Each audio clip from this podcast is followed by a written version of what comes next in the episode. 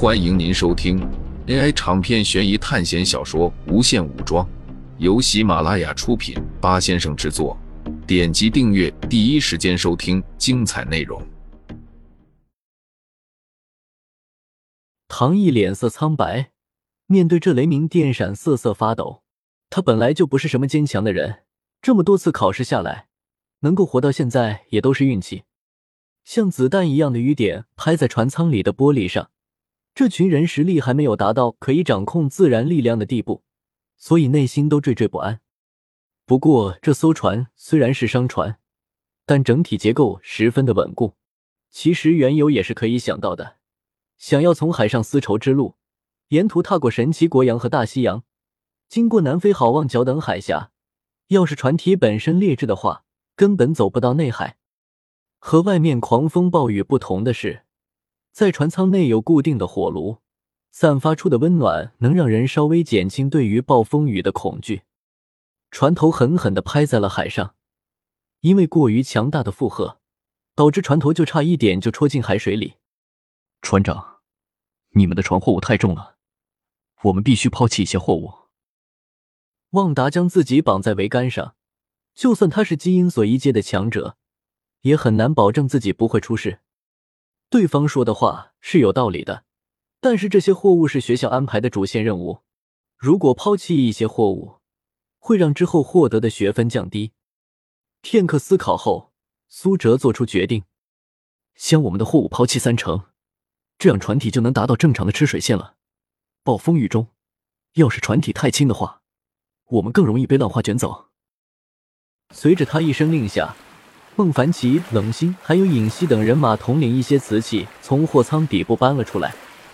大海上不断有深黑色的箱子漂浮在海面上，随后又被扑过来的巨浪吞噬。但是随着时间的推移，暴风雨并没有减弱，而是愈演愈烈。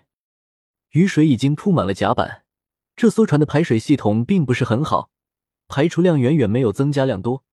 不一会儿，雨水已经足够众人的脚底淹没了。众人休息的船舱在甲板下面，水因为重力势能的关系，开始往船体内渗透。这下船舱内的替他人不能坐以待毙了，他们拿起工具，开始将雨水往大海里引导。这次考试怎么这么难？这才刚开始考试啊！王彪在船舷旁痛苦的说道。转念一想，这次考试还有 B 级班，不由得心如死灰。坚持住！你也知道，这才是考试的开始。我们之后可能还要遇上什么北海巨妖、死亡之岛、什么幽灵鬼船、亡灵之墟。你们是第一次进入到玄幻的考试场景吧？我告诉你们一个事情。孟凡奇看见一脸痛苦的王彪等人，说道：“真正恐怖的还不是 B 级班，而是这个世界本身。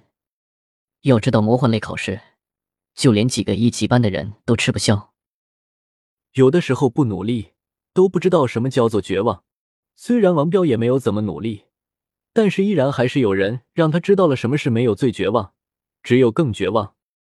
他参加了这么久的考试，遇到的最厉害的也只是 D 级班的同学而已，别说 A 级班了，C 级班都没见过。之前 X 战警考试，他们就只是回到了一九七三年，而不像苏哲他们去到了未来的世界。所以，也没有见识到那种恐怖的哨兵。大海在很多人看来是宝藏，但是有宝藏的地方就有怪兽守护。这里面可能是你从来没有见过的怪物，也有可能你根本想不到的东西，比如前方突然升起的水龙卷。海神在上，旺达眼珠子都要凸出来了。龙卷风是一种破坏力极强的自然灾害，它不光出现在陆地上。也同样出现在海洋上，于是便被称为龙息。这道水龙卷距离苏哲他们不是很近，但也并不远。满右贤，旺达此时为了自己的小命，也是拼了。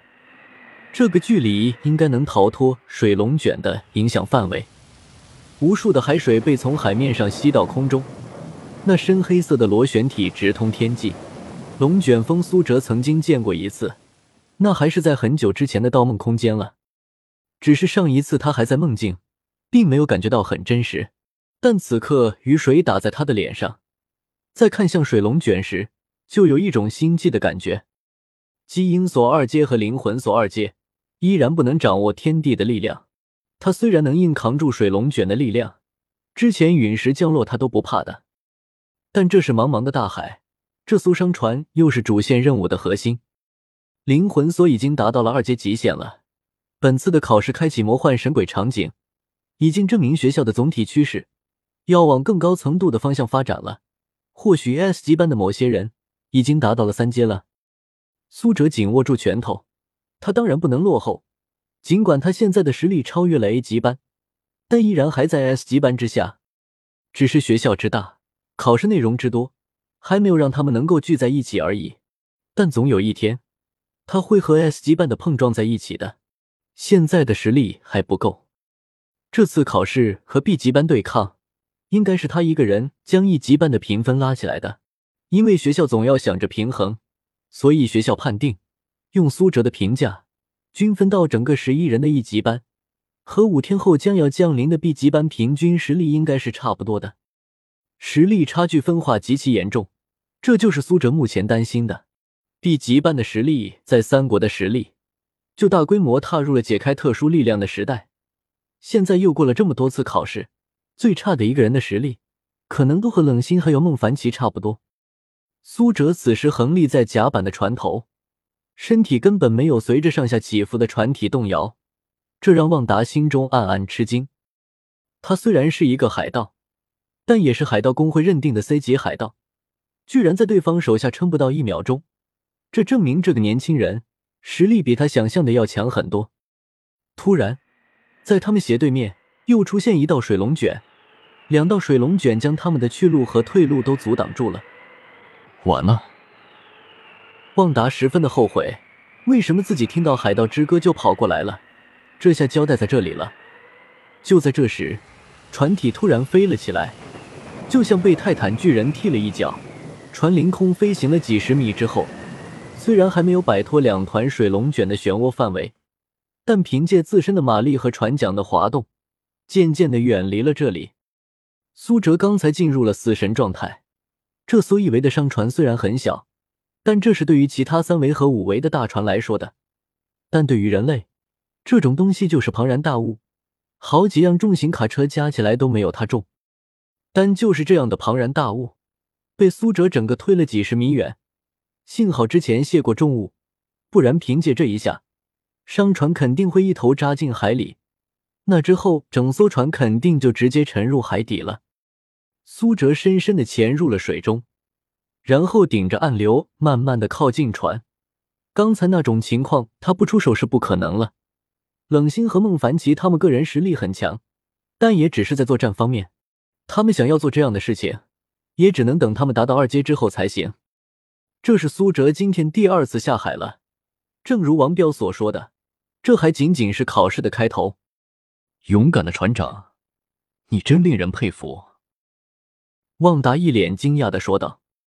苏哲也只是听了听，没有当一回事，因为海盗都是可恶的，这点绝对没错，因为这些东西是他们的本质，在海盗法典中有这样一条规则：凡是落单的人就要抛弃他，所以。海盗只对自己的生命负责。旺达现在脸上的悲伤已经彻底消失了。他之前只是可惜自己的海盗船被毁了，但是能保住他自己的性命，这一切都足够了。等到他上岸后，在酒吧喝上一瓶朗姆酒，怕是会彻底忘了今天的事。海盗，自由。听众朋友们，本集为您播放完毕，欢迎订阅专辑。下集精彩继续。